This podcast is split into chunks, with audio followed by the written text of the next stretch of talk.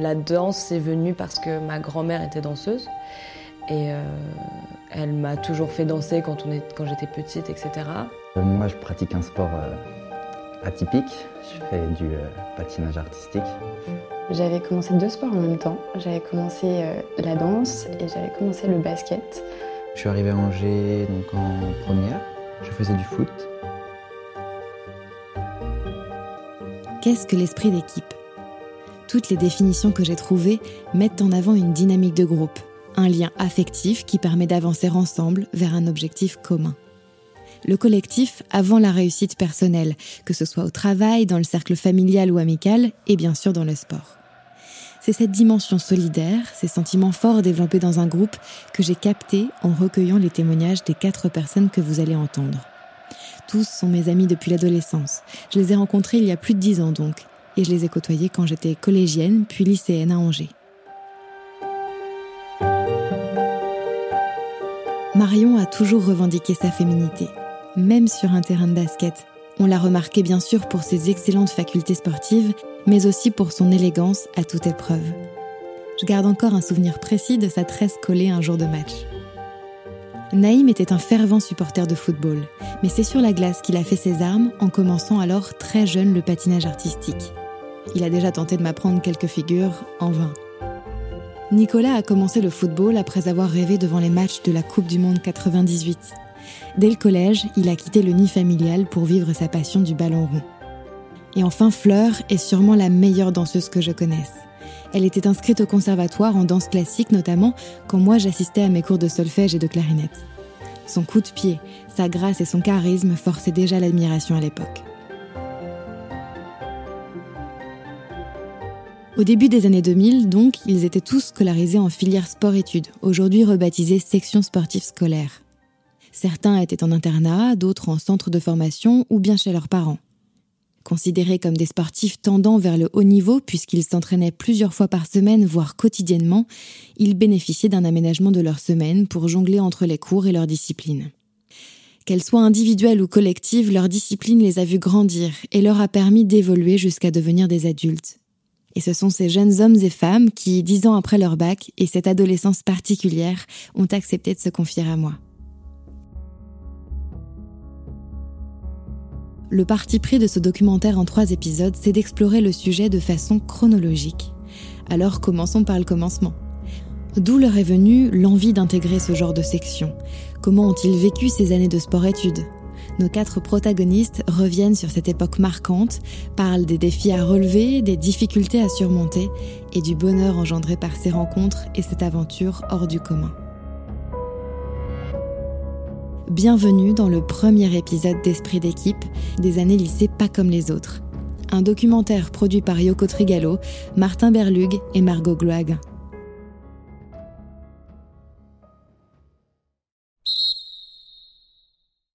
Et euh, du coup, ma mère, automatiquement, m'avait inscrite avec ma sœur un peu euh, par principe, allez, bon, on va te mettre à la danse. Du coup, j'étais partie là-dessus, danse classique.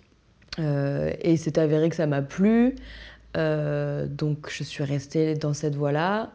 Je suis rentrée au conservatoire, je pense que je devais avoir 12 ans, 11-12 ans. Et donc on, te fait un cursus où tu y vas, je crois, trois fois par semaine au début, donc quand tu es petite. En général, c'est le samedi matin, euh, c'est cool, tu vois, c'est mercredi, le samedi et le lundi, genre. Et euh, arrivé au collège, on te propose, euh, c'est ce que tu veux, rester comme un loisir, garder ça comme un loisir, ou est-ce que tu veux pousser un peu plus fort?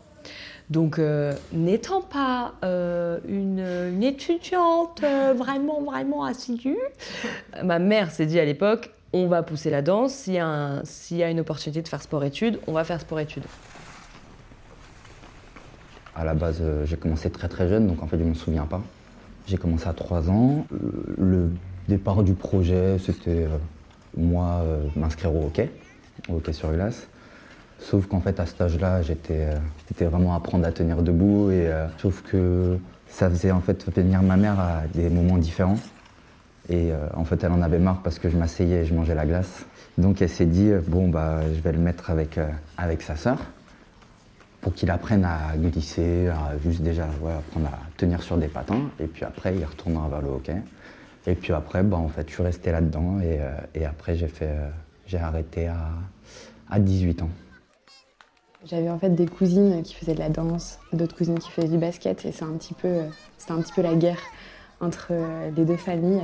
Et du coup, euh, bah, j'ai essayé les deux et au final, euh, mon cœur vraiment a choisi le basket. En gros, j'ai commencé dès le collège. On avait une section sportive locale, donc on avait des entraînements en plus du club à l'époque.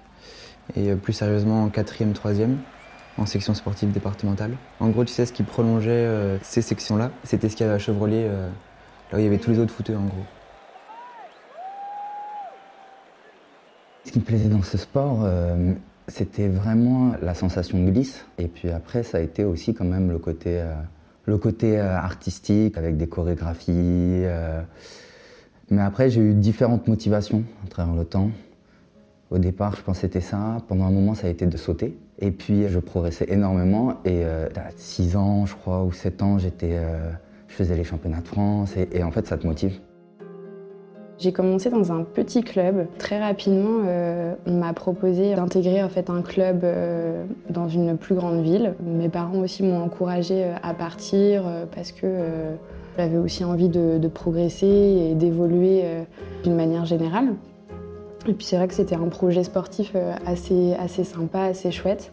Et puis, on m'a proposé d'aller en sport-études, euh, puisque euh, voilà, le collège se finissant, euh, le lycée approchant, il fallait faire des choix aussi au niveau scolaire. Et donc, c'est pour ça que par la suite, je suis partie sur Angers, donc dans un autre club, en intégrant voilà, le sport-études.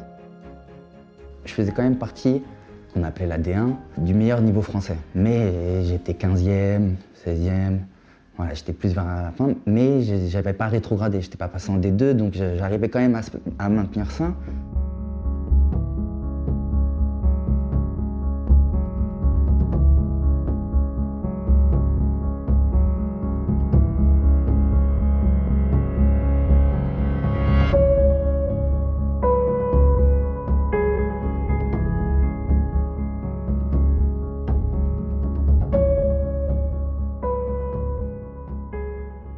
Structure décrochée, euh, on était pris en charge par le club, financé par le club. Et même nos frais, tu vois, de self, par exemple à Chevrolier, étaient pris en charge par le club. Et même quand tu rentrais chez toi le week-end, tu avais une petite enveloppe pour, euh, pour tes billets de train.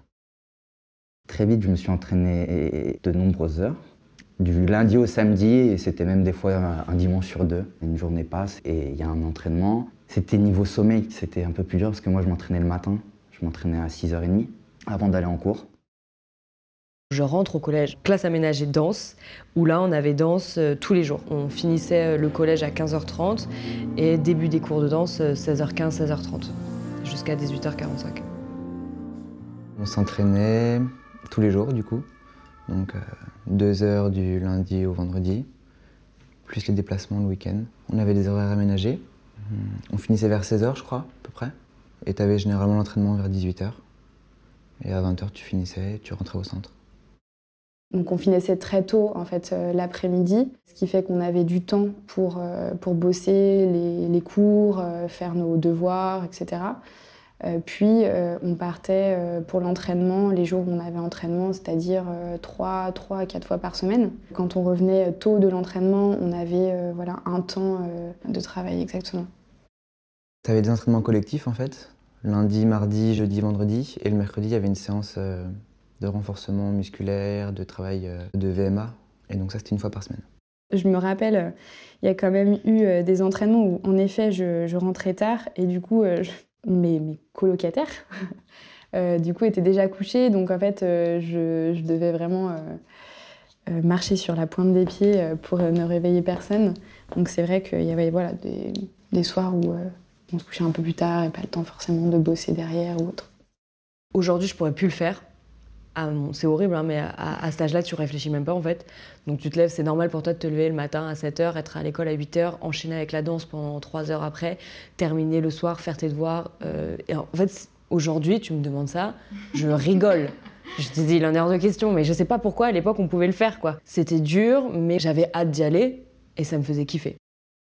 Bah moi en fait le problème c'est que je suis pas du tout matinal. Et que j'ai passé ma, ma jeunesse à me réveiller tôt. Et ça, ça a été dur. Ça, ça a été très très dur. Le réveil, j'ai un souvenir du réveil. En fait, après, je me posais pas de questions quand j'arrivais à l'entraînement. Mais alors, le réveil, j'aurais pu donner tout ce que j'avais pour, rester dormir. À part ça, c'était vraiment les seuls sacrifices.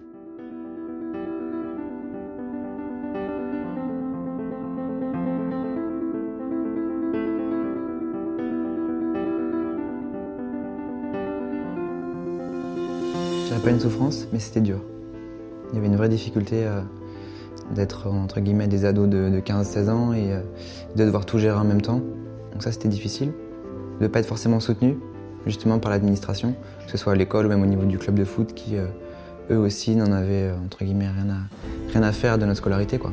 Il n'y avait pas vraiment de suivi scolaire, on était un petit peu livrés à nous-mêmes entre le centre, le lycée tu pars de chez tes parents, donc du coup, as plus du tout de, les parents n'ont plus de droit de regard, entre guillemets, sauf si vraiment ils veulent, mais ils reçoivent les bulletins comme n'importe quel parent. Ils savent pas si tu fais tes devoirs, ils savent pas les notes que tu as au fur et à mesure, euh, ils savent pas euh, si tu as des éducateurs qui sont là pour, euh, pour te faire du soutien scolaire. Il n'y avait aucune liaison scolairement, quoi. Et malgré tout, d'être dans des classes de 30, alors que là, les gamins dans les centres de formation, ils sont, ils ont un prof pour quatre, quoi. Comme tous parents, on est sur une idolâtrie, un manque d'objectivité complet. Donc ils se sont dit que de toute façon ça allait marcher.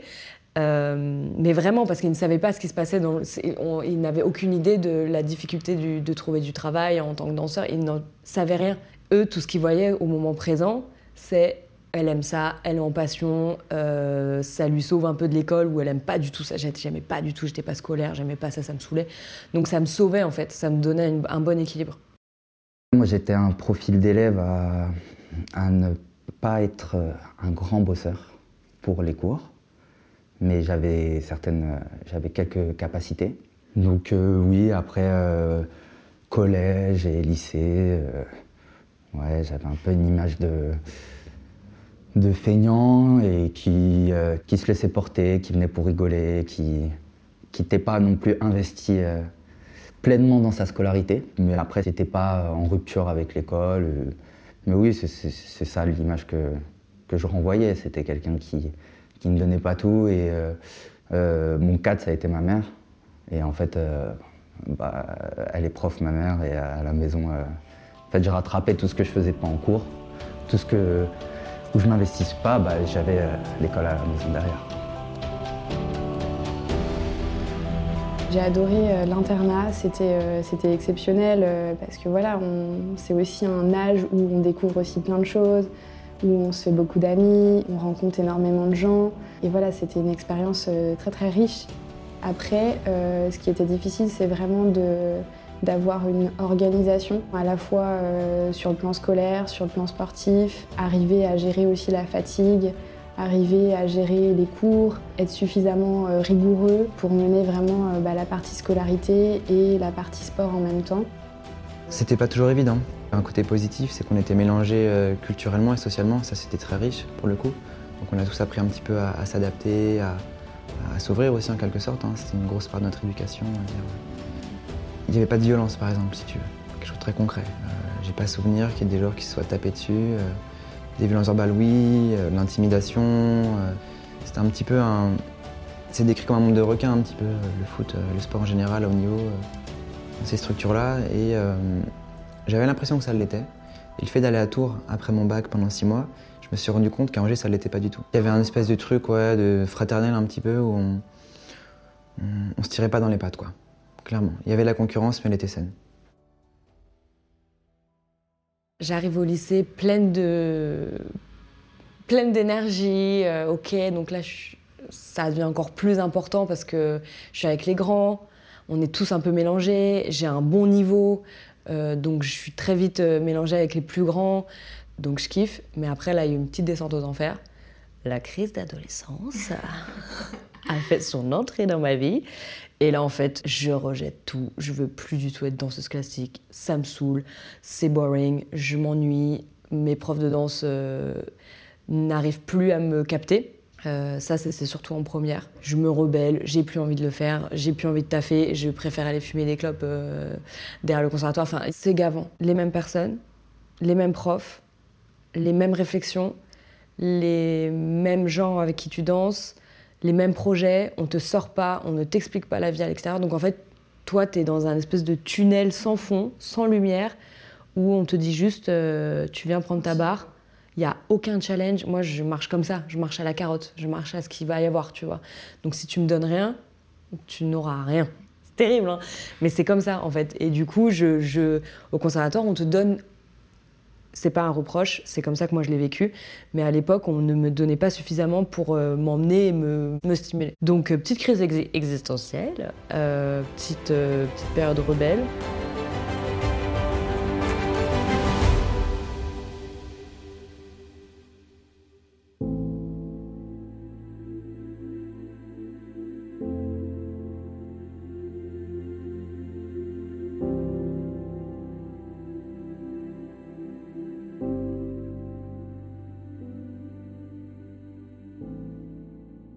Était une génération où on était quasiment tous en section générale, beaucoup en section scientifique.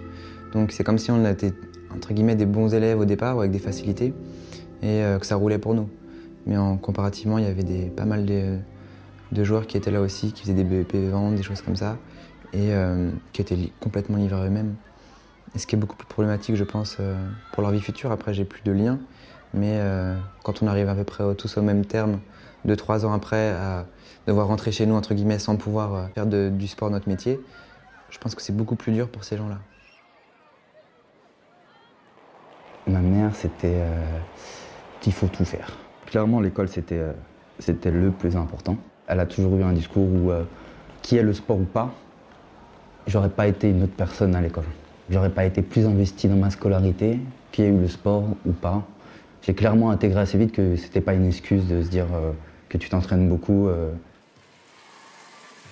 J'aurais aimé, euh, tu vois, avoir euh, plus de, de signal d'alerte, euh, puisque mes résultats scolaires n'étaient pas incroyables. et c'est vrai que j'aurais aimé voilà, qu'on me, me, bouscule un peu, parce que je pense que j'ai besoin de ça aussi pour réagir, et qu'on me dise, OK, là, il faut vraiment que, que, tu te bouges les fesses, sinon, sinon voilà, il n'y a pas d'entraînement, ou il n'y a pas de... Voilà, qu'un peu une carotte pour, pour réagir. Parce que moi, l'alliance, euh, la coordination entre, euh, entre la vie scolaire et la vie sportive a été euh, un petit peu compliquée pour moi. Voilà, le bac, moi, je l'ai eu au rattrapage, avec beaucoup de points en plus à rattraper. J'ai fait le taf quand il a fallu faire le taf et quand justement il y avait urgence. Donc oui, mon bac, je l'ai eu un petit peu, un peu limite limite. Donc je me suis fait un peu des frayeurs. C'est pour ça que je dis que voilà, j'aurais aimé qu'il y ait un peu plus euh, d'encadrement sur ce point-là. Euh, voilà. Et quand je te disais qu'on n'est pas suivi scolairement, c'est justement sur cette euh, passerelle qui n'existait pas pour beaucoup, où tu penses devenir footballeur et le jour où tu te rends compte que c'est pas possible, bah, tu es livré à toi-même. Qu'est-ce que tu fais?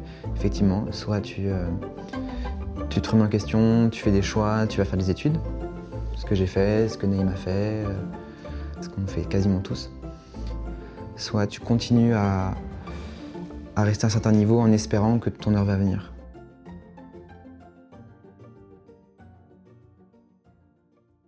Je change d'endroit.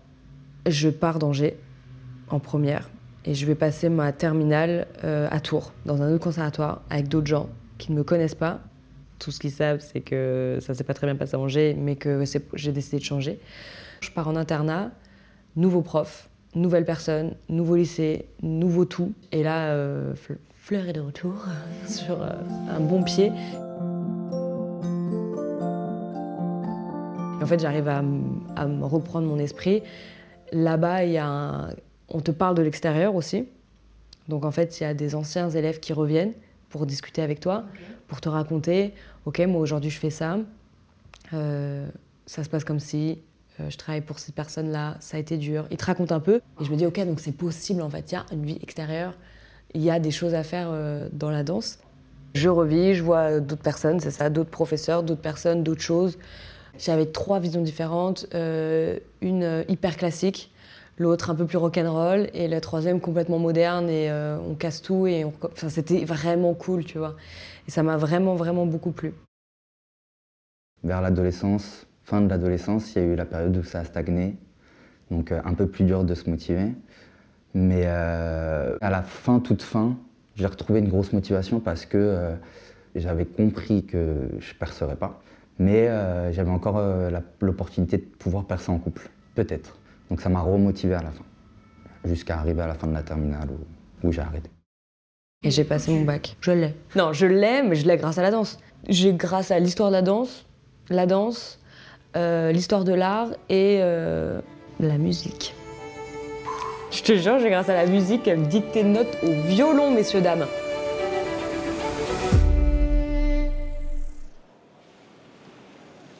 Même quand j'étais jeune, euh, j'ai pas de souvenir vraiment d'avoir été jugé, moqué, etc. quand j'étais plus jeune, déjà, ma mère, elle avait emmené mes amis du quartier, etc., à la patinoire.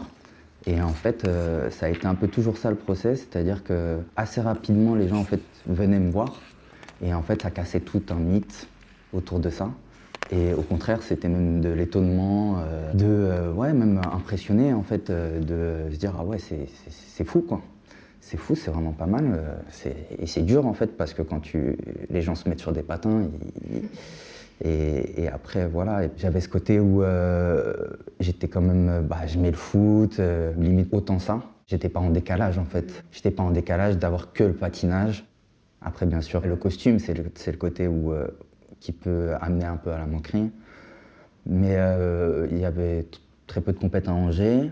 Donc les gens m'ont rarement vu en compétition en fait. bah, après, sinon, moi je m'entraînais en jogging, donc il y avait ce côté aussi très, très normal, ouais, très simple, sans, sans strass et paillettes et sans, sans exagérer, mais, mais ouais. Bah après, on était un peu stigmatisé au lycée, du fait d'être un petit peu euh, délaissé au niveau scolaire, du fait d'être un petit peu des sportifs, des footeux. On avait un peu cette étiquette-là, quoi. Un peu les branleurs footeux, euh, sauf qu'on est arrivé, on a déboulé à 5 en filière S et ça devait être la première fois et euh, peut-être qu'ils n'ont pas su gérer ça non plus. D'un point de vue des profs, on n'avait pas une belle image avant même d'arriver. Après, c'est avéré qu'ils avaient probablement raison, vu que de toute façon, on n'avait pas le temps de travailler. Ça, c'est peut-être un gros truc à, mettre en avant aussi sur, euh, sur ces filières-là. Quand je te disais qu'on n'était pas suivi, c'est que on n'avait pas le temps pour travailler réellement. C'était vraiment un manque de temps.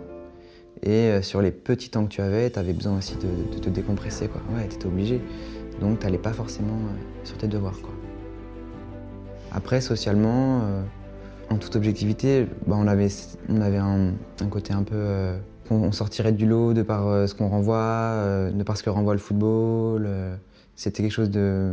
On était des privilégiés en fait déjà d'être là. Un petit peu, je dirais, pour donner une image bien amoindrie, mais les, universitaires américains, les équipes de football américain, on avait un petit peu ce côté-là. Mm.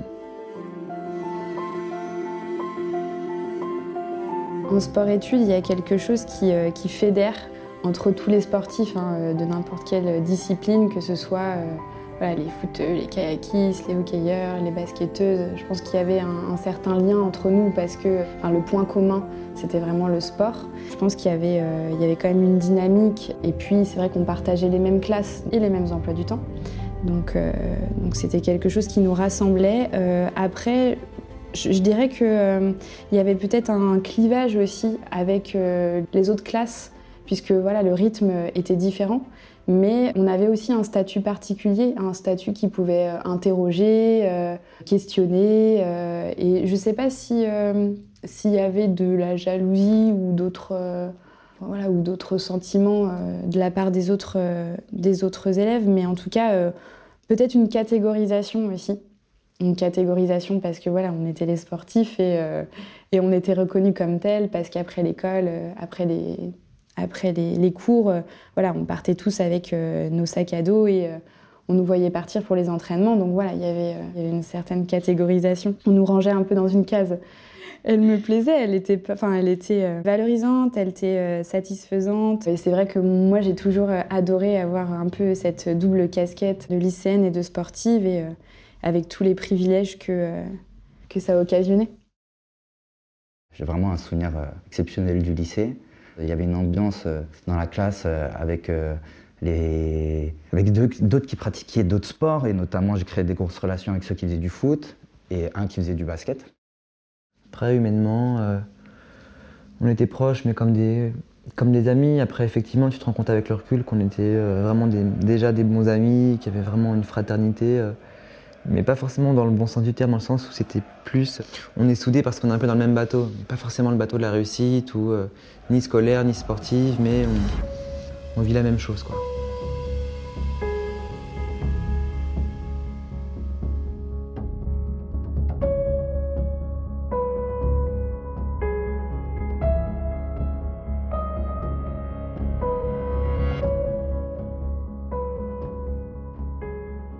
Je reviens d'un été, euh, je suis très mince parce que je passe l'été chez ma tante et euh, on mange quatre haricots verts euh, matin, midi et soir. Elle mange très peu. Enfin bref, c'est voilà.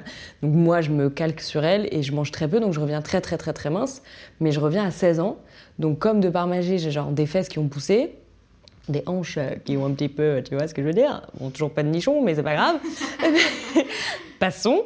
Je suis très mince, mais mon corps a changé. Et en fait, mon prof de danse de l'époque me regarde et me scanne en me disant Bon, bah, bien merci d'être venu. Allez, à vous, à plus tard. Et euh, j'ai dit Ok, très bien.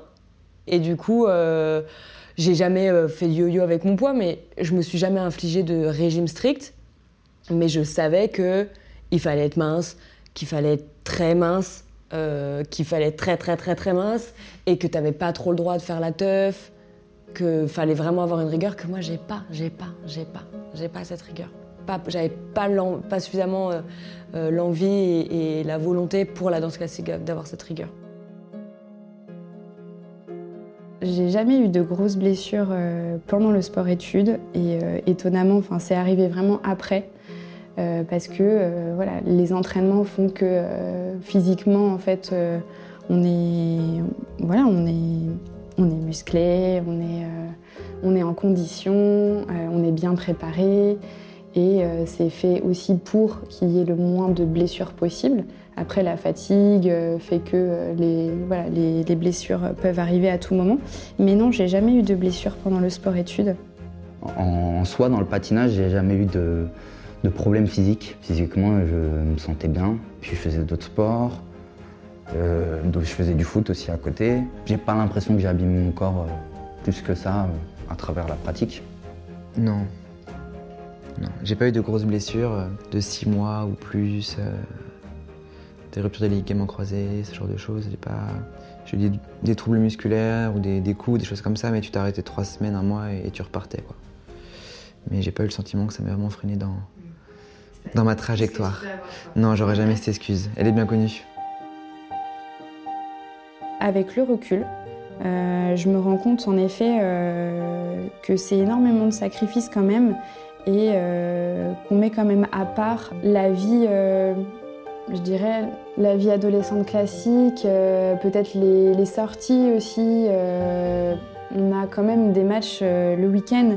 On était dans un rythme où on on pouvait pas faire n'importe quoi non plus. Je m'en suis rendu compte vraiment après, puisque euh, voilà, quand on vit ces choses-là, on s'en rend pas forcément compte d'emblée. Nos week-ends étaient, euh, vraiment, cantonnés au basket, au match, et en fait, on pensait qu'à ça, donc il n'y avait pas forcément place euh, à d'autres choses à côté. À l'époque, plus petite, je sais pas, je me voyais au top, tu vois. Maintenant, je regarde des vidéos, je rigole, mais je me voyais au top. Je me disais, ok, on va faire plein de trucs, je vais être danseuse après.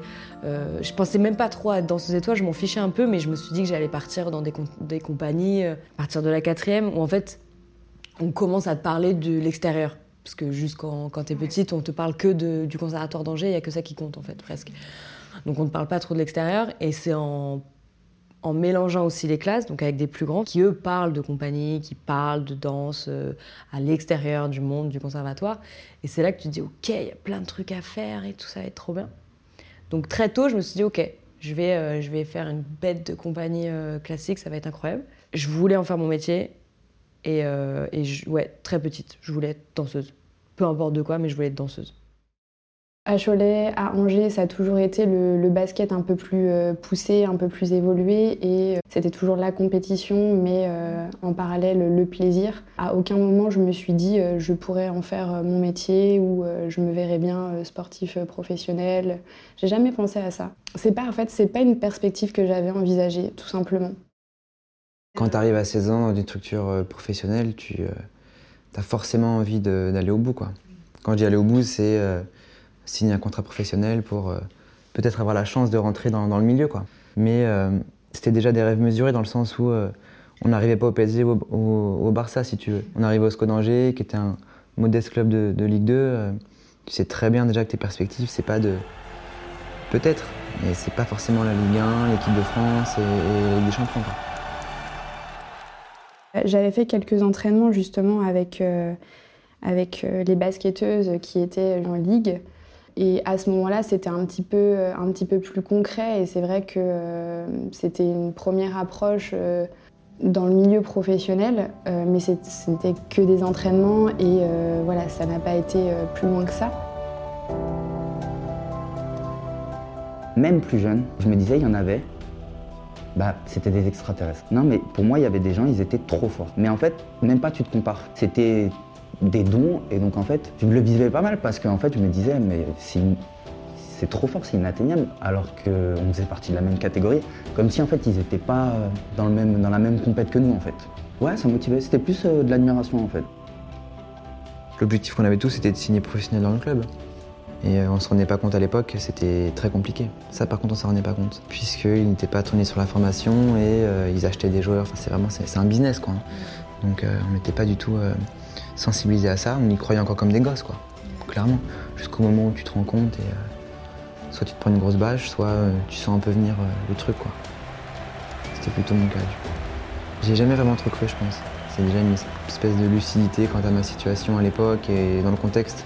Peut-être que je le conscientisais pas, que je le verbalisais pas, mais je, le percevais. Quoi. À la fin, euh, il y a eu un ras-le-bol, en effet. Euh, parce que c'est vrai que c'est beaucoup d'investissement, euh, c'est une répétition vraiment d'entraînement, une répétition dans l'organisation. et puis, et puis aussi, voilà, c'est toujours, toujours il se passe toujours la même chose et c'est vrai que c'est fatigant, épuisant aussi physiquement pour le corps. Donc euh, il y a eu aussi ouais, un ras-le-bol euh, à la fin, oui.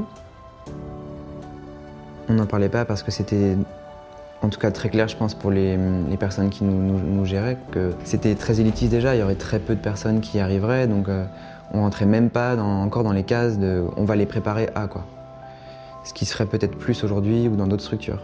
Et nous à l'époque, on était là comme des, jeunes des jeunes, on va dire, qui sortaient un peu du lot, mais qui n'étaient pas non plus des futurs stars. Dans ce sens-là, on n'était pas du tout préparé à ça. Et c'est une réalité qui est finalement cohérente parce que il n'y a aucun jour aujourd'hui dans notre génération qui, a fait une vraie carrière, par exemple.